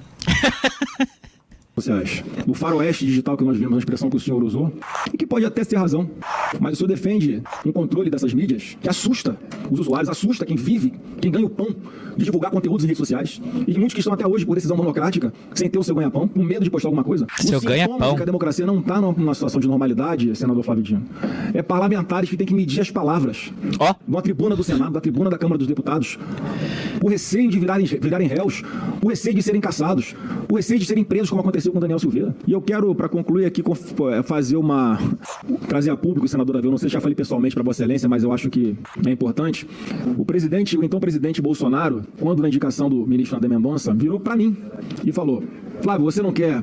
Você, o que, que você acha de você ser um indicado para o Supremo Tribunal Federal, já que se discutia que a indicação fosse de um evangelho, como ele havia prometido, prometido na campanha eleitoral? Eu falei, presidente, apesar de eu ser advogado, o que eu sou é político, o que eu gosto de fazer é política. Indique o nome do André Mendonça, que é preparado para essa missão e eu vou poder ajudar muito mais o senhor aqui no Senado Federal. E eu acredito que com a ajuda do presidente Davi, eu acho que eu teria até alguma chance de passar aqui no Senado Federal. E com muita alegria respondo. É, com ajuda, né? Porque eu não botei antes, mas na maioria das vezes, acho que só do Magno Malta, todas aquelas é, é, é, ilações que foram feitas em forma de pergunta, o Dino respondeu. Eu não botei porque é meio que era meio que repetitivo, né? Ficaria longo. É, respondeu bem, né? Mas as respostas que ele deu para o Flávio são é, cirúrgicas, porque isso é um debate que sempre vem à tona, que é o controle da, das redes, a liberdade de expressão. Então, é, eu deixei a resposta dele porque é, é aí mostra a diferença em que, em que você não, não basta ser advogado. O que diz ali o pré-requisito é ter amplo conhecimento jurídico. Né? Você não precisa ter sido juiz, mas o importante é que você tenha um bom conhecimento jurídico. Vamos ver o que, que um Flávio não com é bom amplo. conhecimento jurídico. Não é amplo. é amplo, é notório. Notório. Seja, todos têm que saber que tu tem um conhecimento jurídico, né? O teu conhecimento jurídico, ele tem que ser expresso para as pessoas. As pessoas têm que saber que tu tem, não é, não adianta, eu posso ter um, um, um, um amplo conhecimento jurídico, mas ninguém saber que eu conheço de leis, né? É notório saber jurídico, ou seja, uma pessoa que é reconhecida na sociedade pelo seu saber jurídico, que o Flávio Bolsonaro não tem. É, é, conduta ilibada, né? Também não tem. Peraí. tá em falta. Independência olímpica. Independência olímpica. Lá vem ele com essa. Não tem. Os questionamentos do senador. É, em primeiro lugar, sobre o Rio de Janeiro. A resposta que nós demos, senador, foi prática e não uma resposta retórica. É, é o estado que nós temos dedicado muita atenção. E o governador do Rio de Janeiro, que é do PL, tem reconhecido isso publicamente. Com a presença da Polícia Federal, operações integradas, GIS, apreensões recorde de armas, a apreensão de armas da Baixada Fluminense, é, mais de mil armas armas, quase duas mil armas foram apreendidas numa só operação. Houve uma operação na Barra da Tijuca, bairro que o senhor conhece bem, 47 fuzis lá na casa de um suposto empresário que tinha uma suposta fábrica de móveis, que na, era, na, na verdade era uma mera fachada para montar armas. Então tem muitos exemplos positivos dessa ação firme em relação ao Rio de Janeiro. Alguns temas que... Aí eu aposto que ele depois vai dizer: olha só, ele foi dar o um exemplo e ele teve que me involucrar no assunto. Na verdade, ele sempre veste a carapuça. E aí ele reclama que o pessoal cai em cima, né? O saúde, infelizmente. Não como... um fato, né? Sim. E é isso que incomoda eles. O aumento no, na apreensão de armas desde que ele entrou na, na, nessa pasta, no Ministério da Justiça, não, não se compara com o que teve no, nos últimos seis anos. E isso incomoda eles senhor sabe, eu não posso responder porque envolveria prejudicamento, prejulgamento e poderia eventualmente gerar impedimento, suspeição. Sobre a questão do controle de. É, a pessoa tem notório conhecimento jurídico, já saberia que ele não poderia fazer perguntas de casos onde ele provavelmente vai ter que julgar, né? Mas eles perguntam igual como eles não têm conhecimento jurídico de nada. O senhor usou uma expressão que eu creio que é a chave ah, daquilo que tantos e tantas aqui falaram. O senhor usou a seguinte expressão: todos têm que medir as palavras, sim, claro. Sim. Esse é o ponto. Essa é a diferença fundamental. Enquanto todos não medirem as palavras, é claro que haverá perpetração de crimes em série. Isso vale para as redes sociais. A pressão baixando ali. De descrever. Se nós abrirmos nesse momento as redes sociais de qualquer um aqui para amostragem ou mesmo as minhas, nós vamos encontrar as coisas mais abjetas, impronunciáveis, criminosas sendo escritas. Então o problema não é que medir a palavra esteja errado, como o senhor disse, é o contrário. Medir as palavras é o certo. Eu tenho absoluta certeza que o senhor faz isso em casa e todos nós devemos fazer na vida pública. Claro que não basta. Lembremos, senador, que mesmo a relação de maior intimidade e privacidade que existe, que é a relação amorosa, é regulada juridicamente.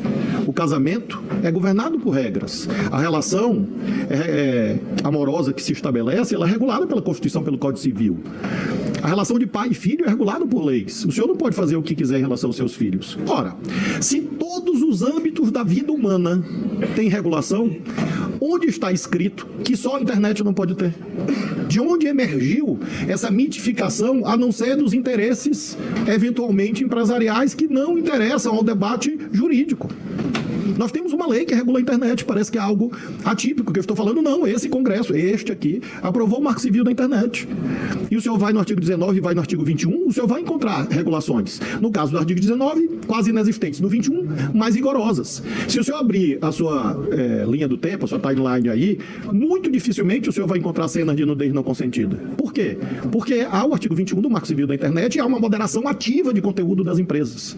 Se o senhor fizer uma pesquisa sobre compra de terno ou de sapato, o senhor vai receber durante semanas propaganda de, de terno e de sapato. Por quê? Porque as plataformas não são neutras. Ao contrário do que no artigo 19 do Marco Civil da Internet está escrito, e muitos acreditavam em 2014. Na verdade, as plataformas se transformaram em curadorias de conteúdo. Ora, se você tem uma atividade empresarial qualquer destinada ao lucro, qual que não é regulada? Se alguém estabelece um comércio num shopping, tem regulação. Então é realmente um debate de vanguarda. E veja, considero que é o debate jurídico mais importante do século XXI. Porque nós estamos no limiar do perecimento das condições de se realizar eleições com o abuso da inteligência artificial. Todas as senhoras e os senhores sabem disso. E não vai haver regras? Imaginemos a inteligência artificial servindo, como hoje há nas plataformas, a incitação de crimes. Eu vi, senador. Eu vi. Incitação de suicídio de jovens. Eu vi jovens chantageando outros jovens. Eu vi meninos chantageando meninas para praticarem atos de vilipêndio sexual. Os seus filhos estão expostos a isso e as crianças e jovens do Brasil estão expostos a suicídios sendo transmitidos ao vivo. Isto é ditatorial tratar disto? Ou é preservar os valores mais sagrados que a civilização humana conseguiu erigir? Da vida, da integridade física. Então é isso sustento. E sustento com convicção, a partir de critérios jurídicos. Nenhuma atividade empresarial é desregulada. Nenhuma atividade humana é desregulada. E não há argumento de intimidade e privacidade. Porque no recesso do lar há regras jurídicas. Os, os, homens podem bater nas suas esposas?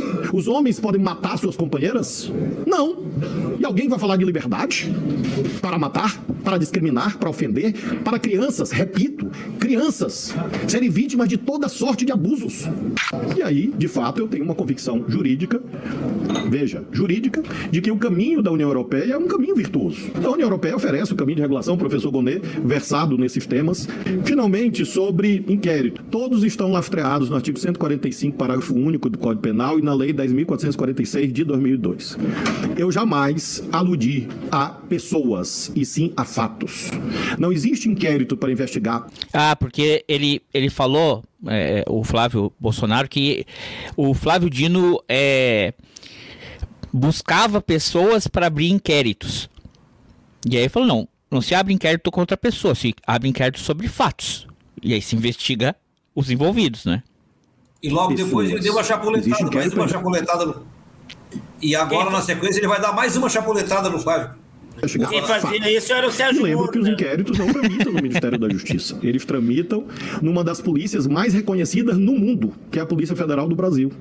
E tramitam perante o Ministério Público e o Poder Judiciário. E, se eu não tivesse feito, aí que eu estaria cometendo um crime de prevaricação. Se você tem um indício de um crime, você tem que caminhar à autoridade competente, e foi isso que eu fiz. É... Por exemplo, se você tem um influenciador digital que está comprando material químico e se suspeita que é para fabricação de crack, não investigar isso é prevaricação. Por mais que ele seja um amigo teu que convida para fazer live no, no, canal dele, mas é. Isso, é, Vossa Excelência se refere a algum fato concreto? ah, uma, um exemplo apenas. ah, mas parece que a explicação não foi suficiente. E, e, parece que aí o, o, o, o, Flavinho ele quis aqui, ele quis dar a última palavra, esquecendo que tinha direito à tréplica. E tomou mais uma chapuletada. Sinceramente, É. que a inteligência emocional, caso seja aprovado, que o senhor está tendo aqui hoje, seja que vai ser no Supremo Tribunal Federal. Porque se for a inteligência emocional que nós vimos aqui enquanto político, é, eu tenho minhas grandes preocupações. É só um breve Ah, fica preocupado Eu mesmo. É que o- a premissa está errada. Senador Flávio Gino, até o- na fala do senhor mostra isso. Porque o que a gente tem que perseguir são os criminosos, não são os instrumentos. Se alguém usa a internet para cometer um crime, para incentivar suicídio, para fazer eh, qual- qualquer, cometer qualquer crime que seja, a impunidade é que é o grande problema. As pessoas ficam impunes. As pessoas têm que ser investigadas e punidas na sua proporção. Não é a internet que faz isso, são pessoas que fazem isso. Assim como é equivocado achar que um instrumento, arma de fogo, é que gera violência, não é. A arma não, não, não atira sozinha. É um criminoso que usa ela mal, ilegalmente. Esse é que tem que ser punido. As premissas estão erradas. Do combate é um problema. Eu queria, eu queria apenas eh, me valer aqui do, do direito de tré- de tréplica para lhe convidar a uma reflexão. O senhor diz assim: tem que ser perseguidos os criminosos, não os instrumentos. Com todo respeito, senador. Isso anularia a dimensão preventiva das políticas públicas. Se, for- se o seu raciocínio fosse correto, o senhor poderia ter em casa uma bomba atômica, uma bomba nuclear. Porque se os instrumentos não interessa a posse dos instrumentos, não haveria prevenção. E apenas uma atividade puramente repressiva. Ora, eu tenho outro sistema de crenças. Entre esperar uma criança ser violentada e para apurar o crime, eu prefiro prevenir para que a criança não seja violentada. Entre esperar que uma pessoa seja vítima de instigação ao suicídio para apurar quem instigou, eu prefiro lutar para evitar o. Entre entre você apurar um homicídio, a política pública, a política legislativa e mesmo o Poder Judiciário deve procurar evitar o homicídio. Aliás, os cânones de direito penal dizem o direito penal tem uma dupla função, a função repressiva e a função preventiva. E é isso que eu acredito que a regulação cumpre um papel, defendendo inclusive a atuação do Congresso. Porque se você não acredita em regulação, você não acredita no parlamento. Porque a função principal do parlamento é regular as condutas humanas. Eu, nesse, nesse caso, guardo essa discordância de Vossa Excelência, mas, claro, convido a sua reflexão. Tá passando mal. Tá passando mal. Por favor, não dá, não dá pra continuar. Tá passando mal. Os assessores Ele podem, tá por passando favor. mal, por favor. Os assessores podem, por favor. E a, e a comunista ali tá tentando ajudar ele, a comunista. Comunista Jandir Fegali. É. E é médica, né? É por isso que não dá pra confiar em comunista. Será que ela tava com uma caneta na mão ali?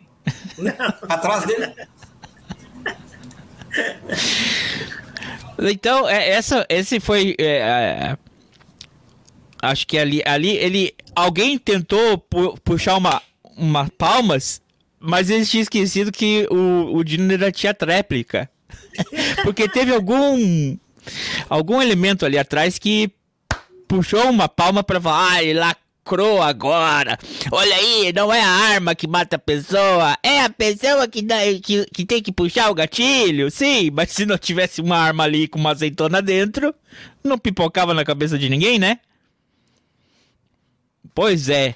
Então essa aí, eu acho que deu pra definir bem o, o- qual Dino que, que a gente tem os dois Dino aqui, né? Tem esse Dino ou esse outro Dino. Mas quem, quem gosta desse Dino aqui é porque não deve nada. Quem tem medo desse aqui é porque tem alguma coisa errada, né? Ah, colega, colega Ivo. Olha, eu tenho uma máxima aí que eu repito várias vezes, né? Que o pensamento de extrema direita ele é baseado fundamentalmente no medo, No medo. no medo. Então o, o ódio gerado por, por, por este pensamento de extrema direita, ele é oriundo do medo, né?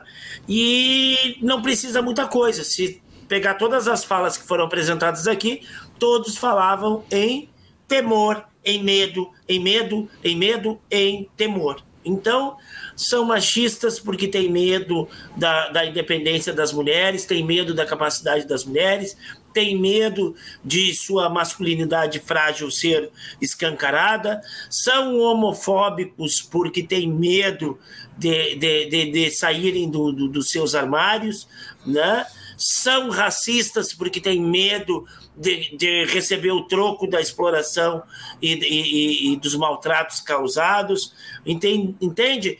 Então eles têm medo de tudo, tem medo de bandido, tem medo de tudo, né? Tudo para eles os apavora.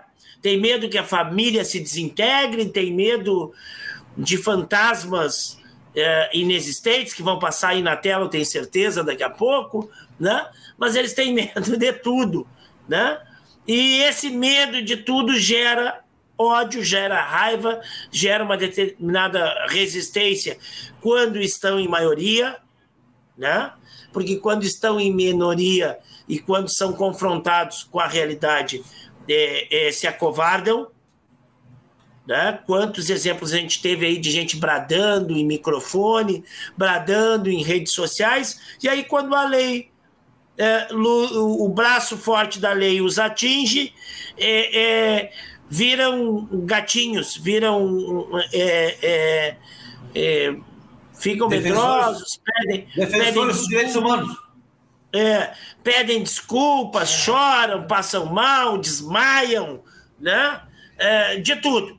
São os leões para falar no microfone, são os leões quando estão em grupo, mas quando é, se sente, né? Quando a, a, realidade bate na sua porta, eles se, eles se mostram exatamente quem são. Um, uns medrosos, uns, uns covardes, né? Então, esse pensamento ele é sempre baseado no medo. É isso, ficou evidenciado aí nas falas de todos. É isso aí. É... Quem quer fazer alguma consideração mais aí do, do da Sabatina? Eu quero fazer uma consideração aleatória. Uh, isso é serve para qualquer coisa, né? Essa, essa introdução. Mas a, o, o, não sei se esse pessoal aí sabe, né? Os, nós estamos falando aqui. Mas o Marx tinha formação jurídica. O Marx não era economista, o Marx era advogado. Portanto, ele tinha condições de ser ministro do STF, inclusive. e é um cara que é um cara que é um, um, um ávido admirador do, do, capitalismo. Ele tanto admirador estudioso do admirador não, mas era um estudioso do capitalismo. Ele sabia tanto do capitalismo que ele escreveu um livro sobre o capitalismo. É, Tiago, Dino, Dino, ministro do STF. Após essa sabatina que só confirmou o que a gente falou semana passada da aberração que é a, a, a oposição que a gente tem atualmente no, na, no Congresso e no Senado. Embora ainda não tenha uma opinião formada sobre o modelo. Uh por exemplo, eu ainda não tenho uma opinião formada sobre se é válido ou não transmitir sessões do STF ao vivo. Ainda não, não tenho dúvidas a respeito, porque transforma os ministros muitas vezes em midiáticos, por óbvio. É... Por outro lado, é... já que é assim, o ministro Dino certamente com a sua. Porque mais do que notável saber jurídico, ele tem erudição eu tenho certeza absoluta que várias palavras que ele disse ali, o Flávio Bolsonaro nem sabe o significado delas. Ele não deve saber Quando o que ele... é cânone, por exemplo. Nem cânone, nem erigir, e, e dentre outras.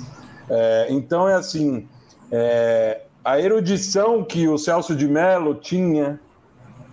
Eu acho que o, hoje o, o, o STF não me vem nenhum assim, não que não tenha erudição, Gilmar Mendes é muito erudito, o Barroso, mas eles não têm esse estilo ao redigir os votos. E eu acho que o Dino vai ter esse estilo de deixar votos históricos, independente se a gente vai concordar ou não com as decisões, mas são votos que vão ficar para os anais para a reflexão de futuras gerações. Porque o Dino, eu acho que ele tem algo é, que é muito importante, que acho que os outros também têm, os outros ministros, mas que ele expressa sempre que é uma característica que o ex-ministro Aires Brito disse que no entendimento dele deveria ser pré-requisito, que era uma formação além do notável saber jurídico, além da reputação ilibada e das idades que qualquer é, candidato ou candidata a ministro ou ministra deveria ter formação humanística comprovada. E eu acho que o Dino ele tem essa formação. Vamos ver como vai ser ele, né? É, não dá para saber.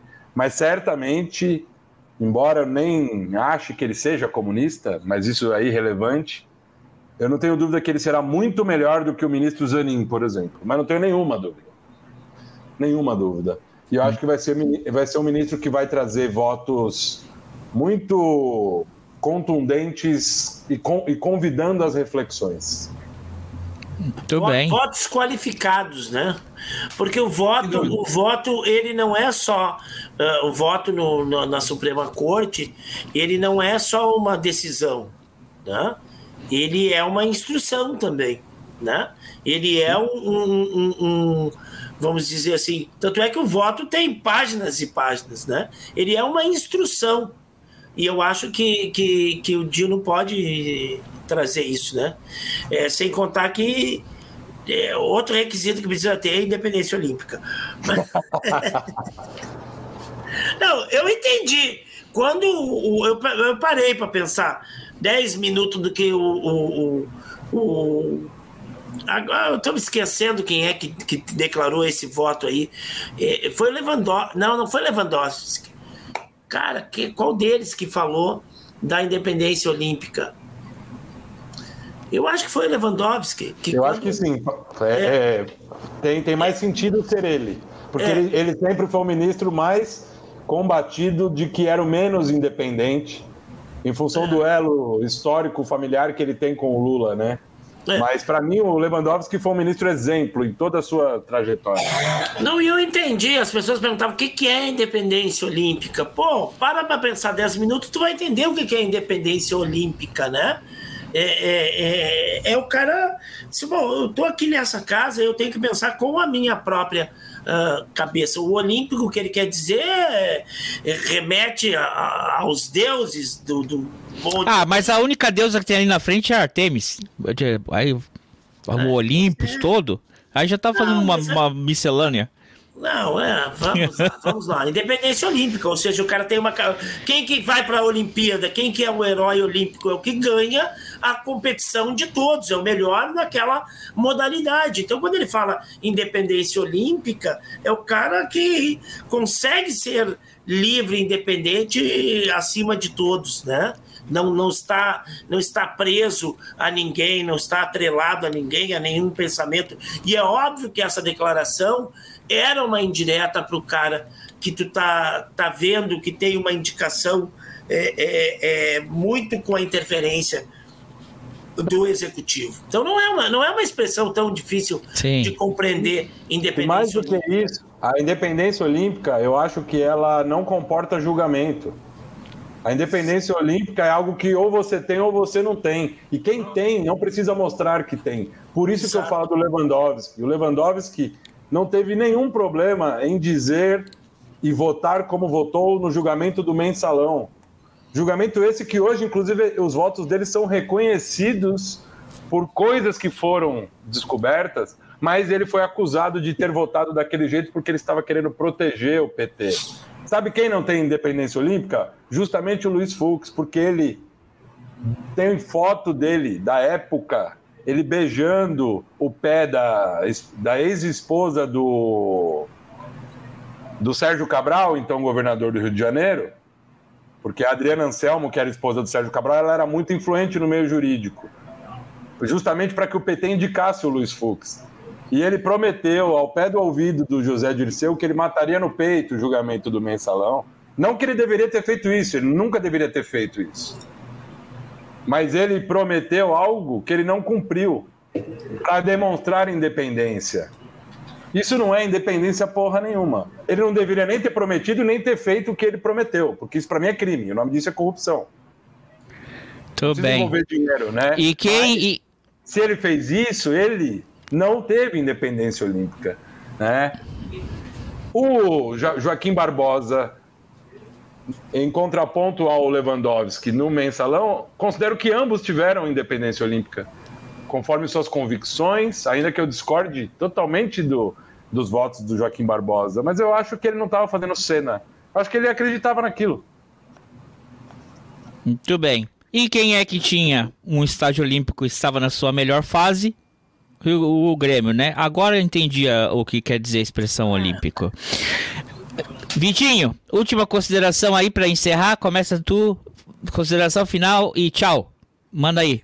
É, duas convicções. É, assino embaixo o, o, o, voto com o douto colega Tiago, adotando as suas razões de votar. acho que o STF vai estar bem servido com o Flávio Dino lá. É, repito, pode ser que a gente discorde de alguma, eu particularmente, qualquer pessoa, discorde de alguma outra decisão dele, mas que vai ser bem fundamentado, que vai ser vai, bom de estudar na faculdade de Direito, vai ser um troço interessante. E como eu acho que o Ivo que disse, né, o, o voto do STF não é só um voto, é uma, é uma, são decisões paradigmáticas que orientam uh, outras decisões de instância, instâncias inferiores. E outra convicção que fica, eu acho, disso tudo é, a gente já falou várias vezes aqui, é sobre o nível dessa oposição. Né? A gente já falou de maneira já bastante sobre isso. Mas eu queria lembrar, só falar uma coisa, no nosso grupo de WhatsApp, quando alguém falou no nível da oposição, eu disse a seguinte frase: é isso que a direita tem a oferecer. Não é uma questão de oposição a, a quem está no governo nesse momento. A direita brasileira, toda ela, apoiou o Bolsonaro em 2022, em 2018, quer dizer. Né? A direita que come com garfo e faca, a direita que come com as mãos, toda ela apoiou o. o Bolsonaro. É? Ah, lembrando historicamente, toda a direita alemã apoiou o nazismo. Quer dizer, esse medo ao qual o Ivo se referiu, esses medos, etc., na hora que aquele orifício situado na região ínfero-lombar aperta, a direita pode, não tem nenhum problema em correr para os braços de qualquer ditador ou candidato a ditador, o Milley, o Bolsonaro. Não, ela não tem nenhum pejo com isso, não tem nenhum problema com isso, né? Então é isso que a direita tem a oferecer. Milley, Bolsonaro, Trump, né, e outros aí de menor escalão, mas igualmente abjetos. Né? Eu acho que são essas conclusões que a gente chega. Gostei muito da conversa. É uma conversa, apesar de ser séria, bem humorada, né? Claro, como sempre. Como sempre. Obrigado aí, Vitinho, por ter vindo. É, não sei se a gente se vê daqui até o Natal. Então, Feliz Natal para ti aí. e, e, a gente vai seguir aí ano que vem. É, Tiago, consideração final aí, tu quase que já fez uma, mas alguma dica de livro, alguma coisa aí, algum recadinho? Quer mandar um beijinho, um abraço para alguém? Fica à vontade. Para minha mãe, para o meu pai e para você. Como diziam as gurias da Xuxa. Não, não tenho mais, não tenho mais nada para falar. Já falei bastante. Só vou aqui é, divulgar. Já falou do mal do Fux, já foi blá e aí. Tudo que eu falei, tudo que eu falei, eu tenho como mandar não, ah, é, é, link de jornali, de, de, de, matéria e tal, não, não, é nada na minha cabeça. Não, Quisera sim, sim. eu ter essas informações privilegiadas. Mas eu só queria dizer que, aqui em primeira mão para todos, que enquanto a gente estava falando, é, assistindo as respostas do Dino, que o Dino estava falando sobre as deepfakes, né, que são é, os vídeos que você muda o rosto da pessoa e é uma coisa alucinante e tal. É, eu, eu sugeri ao André, no nosso grupo de WhatsApp, que em algum momento a gente faça um, um programa aqui sobre um projeto de lei que está tramitando em complemento ao Marco Civil da Internet, sobre o Marco Civil da Inteligência Artificial, que é justamente para frear essas coisas muito assustadoras. E aí, quando isso ocorrer na oportunidade, eu posso compartilhar com vocês um testemunho do ex-ministro da Justiça, José Eduardo Cardoso, o mais longevo da história da República, que numa palestra que eu tive esse semestre com ele na faculdade, ele revelou algo em 2010 que ele assume que ele não deu bola, ele como coordenador da campanha da Dilma, ele negligenciou o alcance daquilo e quase a Dilma perdeu. Então, tudo bem. Isso é coisa Olha já... só. Nós estamos em 2010, nós já estamos em 2023, o avanço tecnológico é insano. E a gente meio que arranhou esse Eduardo tema. Cardoso. Fala, Vitinho. Eu queria só falar: o Zé Eduardo Cardoso foi vítima do espírito quinta série de alguém do seu escritório, e no dia da defesa da Dilma se referiu à jurista Paula Tejando. Vocês se lembram disso? Não lembro. Não, é, não foi, ele, foi, atribuiu foi, ao... não foi, não foi Paulo Atejando, foi Tomás Turbando. Eu acho que eram os dois, é, eram, eram dois juristas, uma dois. mulher, Paulo Atejando e o Tomás. Turbando. Sim. Ótimo. A gente meio que arranhou esse assunto na. É, não chegou na hora de esculhambar ainda, garotos. Calma. Tá, ainda tá vivo. Um aí. É, é, Tá nos anais da. da, da... Mas chega! A gente meio que arranhou esse tema no episódio. Aí, aí, aí deu errado. Aí deu ruim, que a gente falou sobre a propaganda da Elis Regina é, para para Volkswagen. Foi lá em junho, julho? Julho, colega aí? Julho, agosto? Por aí. Foi, foi com o Diego. Então aí, vai aqui, ó. Vai aparecer aqui em cima, em cima do Vitinho. Aponta aí pra cima, Vitinho. Vai aparecer ali a, a- barrinha ali com, pra pessoa clicar ali e ir pra lá. Ou na descrição do vídeo também. Ah, um, geralmente, a gente faz no. A gente faz. Ano passado a gente fez perto do Natal, para o pessoal entrar bem naquela festividade do Natal, a gente tem um episódio que eu não sei se ainda é, mas era pelo menos o que mais teve acessos no canal, tirando os cortes do, do Flávio Dino. O, o episódio mais longo, eh, assim, mais, eh, com mais acessos foi 25 astros que a gente perdeu em 2022 com com o Juliano, que, que, que tem um programa de rádio. Ah, e aí a gente provavelmente vai fazer nas semanas que vierem aí esse episódio, mas não, não poderia deixar de notar que comentar que justo hoje, aos 90 anos, eh, faleceu Carlos Lira, um compositor, um músico ah, da MPB, da Bossa Nova, né? É, não vou dar spoiler, mas quem sabe sabe o que tem a música Maria da Moita que o pessoal do Deep Purple roubou dele, não vem com essa história de que é a quarta sinfonia de trás pra frente, é roubada, é plagiada e nunca reconheceram isso aí do cara. Então aqui nossa homenagem para pro Carlos Lira, que deixou um legado aí na, na história da música brasileira. A gente vai falar mais dele no episódio da, das pessoas que a gente infelizmente perdeu aí, os astros da música, em 2025. Então, se você não conhecia o canal, conheceu agora, é, gostou, siga a gente, deixe seu like, comente. Não gostou, recomenda para alguém que você não gosta. André É. Profético, já sabe os astros que perderemos em 2025. Não, peraí, eu falei os 25 astros que perdeu. Eu falei 2025? Falou. Ah, então tá, calma. Isso aí é com a Cláudia, com a Cacau. ah, não, não, não faz esse tipo de previsão. É, é, colega Ivo, quer deixar tal? Tchau, recomendação? Não, tá bom demais já. Tá bom demais. O pessoal quiser também terminar um clima contente no final do ano aí, já que a gente falou de inteligência artificial, internet, coisa e tal, assista o filme, tá na, na, na locadora vermelha lá, na Netflix. Como é que é? O Mundo que Deixamos pra Trás? Acho que, é o- acho que não é esse o título. Não, é alguma coisa. É com a Julia Roberts. O nome do filme. Oi? O mundo depois de nós. A gente É mais viu- ou menos o contrário do que o André disse. É, O Mundo Depois de Nós. Exatamente. Assiste esse filme aí. ah, Muito bom. É sobre o tema que a gente falou aqui. Sobre essa oposição combativa, seja da direita da esquerda, as internet. Vocês vão ficar bem contentes. Vão, vão terminar aí o Natal bem naquele clima de esperança. Esse, esse negócio de inteligência artificial eu já tô sondando aí desde 1985, quando eu vi o Exterminador do Futuro. De lá pra cá eu tô com o pé atrás com esse negócio aí, faz tempo. Né, Eu não, te- eu não Eu tenho vi. nenhum medo da, inteligência artificial, eu tenho medo da burrice humana. Esse, esse eu tenho medo. A burrice natural. Não, mas eu, eu vi no cinema o Exterminador do Futuro e de lá pra cá eu tô. Ó, de 85 pra cá eu tô com o pé atrás com esse negócio. É.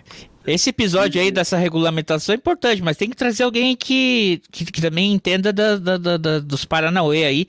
Tenho um amigo meu aí que falou que as inteligências artificiais já, já passaram uma pessoa e eu posso confirmar que já passaram uma segunda, hein?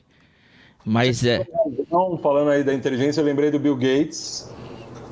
É, Que é uma inteligência semana- que essa semana abre aspas. O SUS é um modelo que deveria ser seguido em todo mundo. Comunista! Mais um bolchevique. Mais um comunista! Sabia? sabe? É por isso que é, botou o microchip aí na- nas vacinas, desgraçado. Brincadeira? Não, isso é verdade, viu? Pessoal, é isso aí. Muito obrigado pela participação de vocês. Pra quem assistiu a gente até agora, já vamos chegar em quase duas horas. Abraço, até semana que vem. Tchau! Semana que vem. Tchau. Tchau, tchau. Dá pra esculhambar já? Não, ainda não, que ah, recém.